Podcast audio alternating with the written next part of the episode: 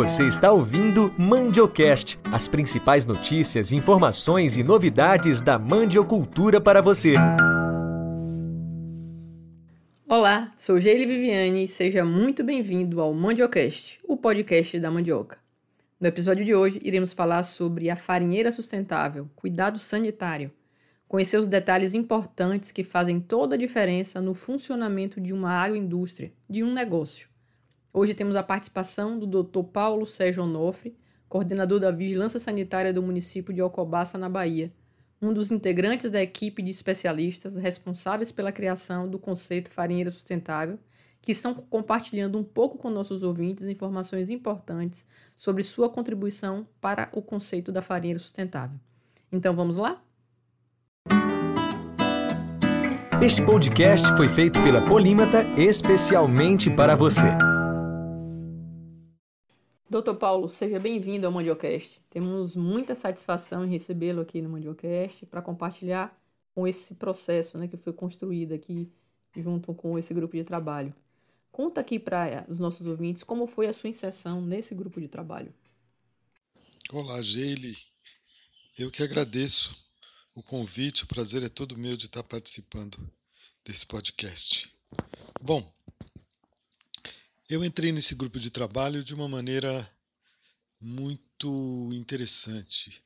Como o projeto começou no município de Alcobaça, pois Alcobaça possui, de acordo com o último censo, 755 farinheiras, ou seja, é um dos municípios com maior número de farinheiras no estado da Bahia.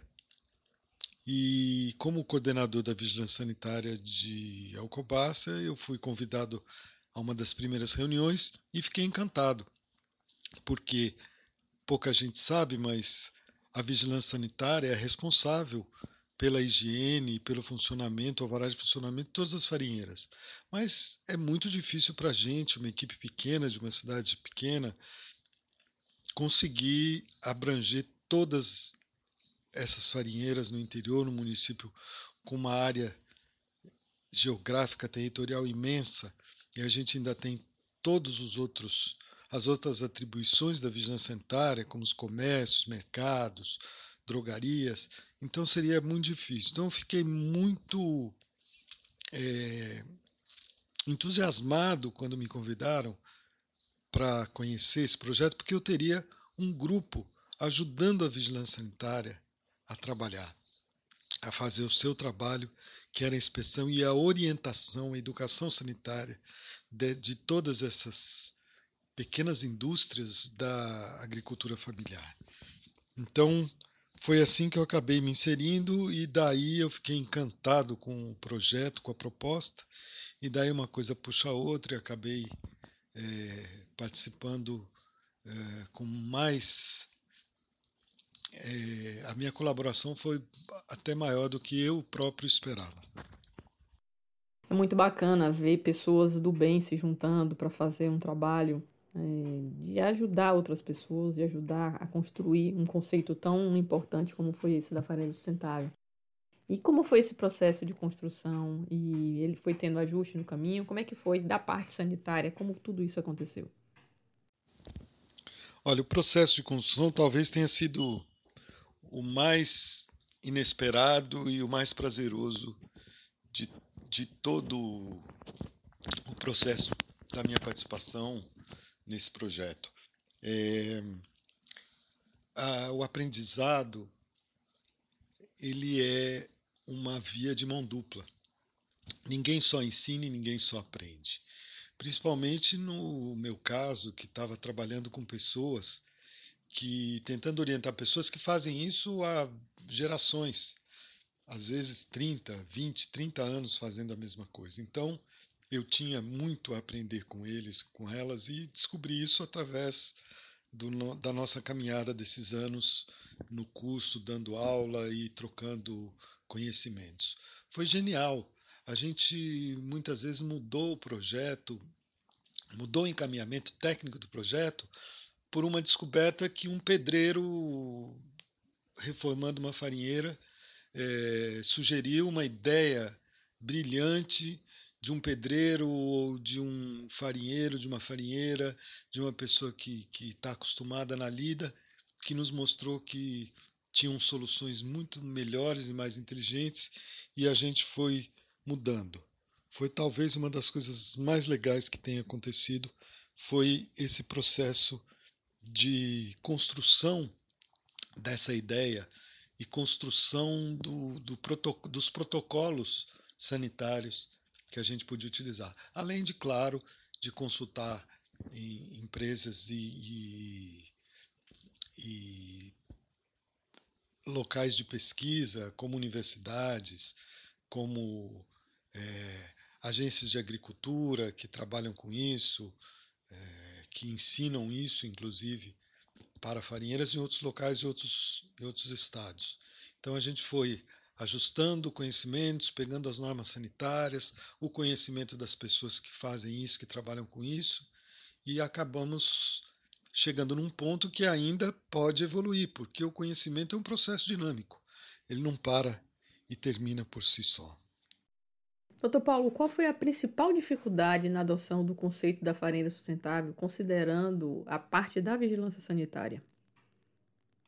Olha, a principal dificuldade, considerando a parte da vigilância sanitária, foi é, conseguir que pessoas é, com uma mentalidade mais antiga, que fazem isso já há muito tempo, entendessem que eles tinham em suas mãos uma indústria de alimentos.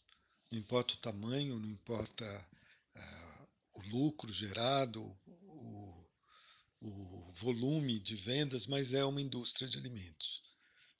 E as pessoas passavam a perceber isso quando a gente conseguia explicar que a farinha é um produto que vai diretamente para a mesa e para a boca do consumidor na maioria das vezes sem nenhum outro processamento. Então ela tinha que ser sair da farinheira de uma forma é, pura, sem contaminação, porque provavelmente ela não ia passar por cozimento, por cocção nenhuma. Então é, ela podia ser um vetor de, de transmissão de doenças. As pessoas entendendo isso, se tornava muito mais fácil convencê-las a mudar, às vezes, a, as uh, paredes, as coberturas, o teto, uh, a estrutura física da farinheira, que era o mais difícil de mudar, e não os equipamentos, nem higiene pessoal. Mas muitas vezes você tinha que começar do zero. Uma farinheira que não tinha nem paredes não poderia voltar a funcionar dessa maneira.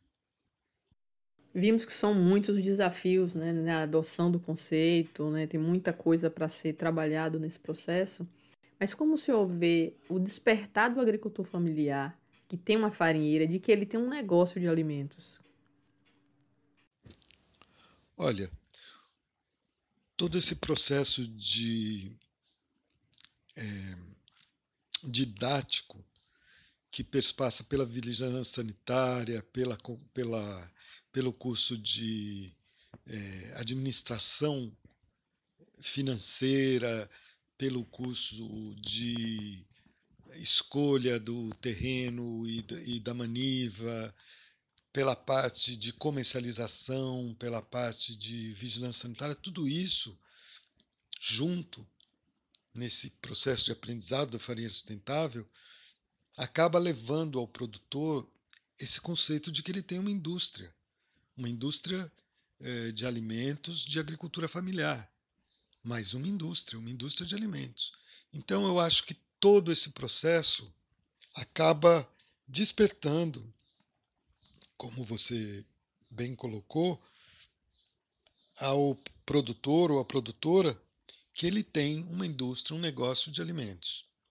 Que esse produto precisa ser tão bem trabalhado, bem feito, bem manipulado e com higiene, com é, os cuidados necessários para evitar uma contaminação, quanto qualquer outro. Quanto a carne que ele compra no açougue, quanto como a comida, o arroz, o feijão, uh, os medicamentos que ele compra na farmácia, ou seja, não é diferente nem menor do que esses produtos. É exatamente igual. Doutor Paulo, esse projeto ele começou no município de Alcobaça, mas ele já ultrapassou as fronteiras do município, né? Conta pra gente como a Secretaria Estadual de Saúde conheceu o projeto e como está o alinhamento desse projeto com outras vigilâncias sanitárias do território ou de outros lugares. Então, isso foi uma coisa interessante que aconteceu.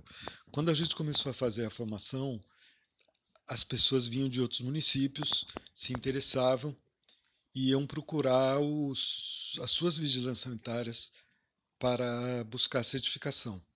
E as pessoas desses outros municípios não tinham ideia do que eles estavam falando, o que, que era farinheira sustentável, como é que funcionava isso. Eles tinham a certificação deles para qualquer farinheira. E começaram a entrar em contato quando souberam que a gente estava participando desse projeto.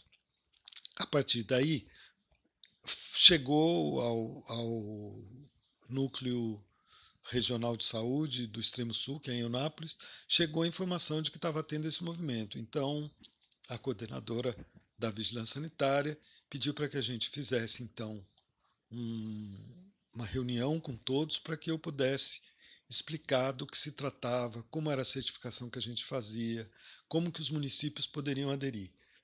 A partir daí, nós fizemos uma capacitação de todos os municípios, de toda o, a macro-região do Extremo Sul, e foi muito bom. As pessoas ficaram encantadas, então já está preparado para levar para outros municípios, pois as vigilâncias sanitárias locais já sabem do que se trata. Na formação da farinha sustentável, o senhor é um dos palestrantes, né? Tem alguma informação dessas formações que gostaria de compartilhar? Como eram essas formações? Do seu ponto de vista, né? Olhando a questão da parte sanitária, como era a interação das pessoas? Eles gostavam de estar tá tendo contato com o coordenador da vigilância sanitária, recebendo informações de como fazer para adequar sua farinheira? Como era essa relação com os alunos do, da formação da farinheira sustentável? Olha, a formação em farinheira sustentável foi uma das é, atividades mais, mais interessantes e mais desafiadoras que eu tive nesses últimos anos dentro da área de vigilância sanitária. Eu aprendi muito, ensinei um pouco, troquei informações e conheci pessoas incríveis, que são essas pessoas que trabalham na agricultura familiar da região toda. Fizemos palestras para pessoas de outros estados, de estados inclusive distantes, para técnicos, para é, bancários, para pessoas da área financeira. Cada público era um público diferente e mais desafiador e mais interessante. É, como eu falei anteriormente, é um processo dinâmico que a gente está sempre aperfeiçoando. Mas até hoje eu agradeço muito pela aquela, aquele momento em que eu saí de Alcobaça e fui sem saber direito o que estava acontecendo para Teixeira de Freitas para uma grande reunião onde eu fui apresentado esse projeto e com o qual eu já estou totalmente envolvido há alguns anos. Doutor Paulo, fico muito feliz de recebê-lo aqui no Mandiocast, né, poder bater esse papo aqui, conversar com o senhor e poder trazer também informações de qualidade, informações importantes para os nossos ouvintes. E gostaria de deixar aqui o espaço aberto para que o senhor possa dar a sua mensagem final. Que mensagem você quer deixar para os agricultores? Olha, em primeiro lugar, eu agradeço a oportunidade de estar aqui falando com todos, com os agricultores da nossa região. Agradeço a oportunidade de ter sido convidado a participar desse projeto alguns anos atrás e desejar que todos nós passemos por esse momento difícil que a gente está passando nesse ano, em todos os locais, inclusive não só aqui no nosso estado, nem só no nosso país, mas que nós vamos superar, voltar às atividades, voltar àquela nossa agenda semanal, aos nossos cursos. Nós, na verdade, estamos buscando outras opções, outros caminhos para chegar até o agricultor, mas em breve nós vamos estar livres de tudo isso e vamos poder estar juntos novamente. Muito obrigado a todos e muita saúde para todo mundo. Então esse foi o décimo episódio do Mandiocast. Estamos felizes em ter você aqui conosco. Aproveito para lhe fazer o convite de acompanhar, além do Mandiocast, a série que estamos fazendo no YouTube no canal Polímata Soluções Agrícolas Ambientais. E fica ligado que ainda tem muita coisa legal para compartilhar aqui na continuação da série Farinheira Sustentável. Um abraço e lhe espero no próximo episódio. Essas e outras informações acompanhe conosco pelas redes sociais arroba Polímata Soluções ou pelo nosso site www.polimatasoluções.com.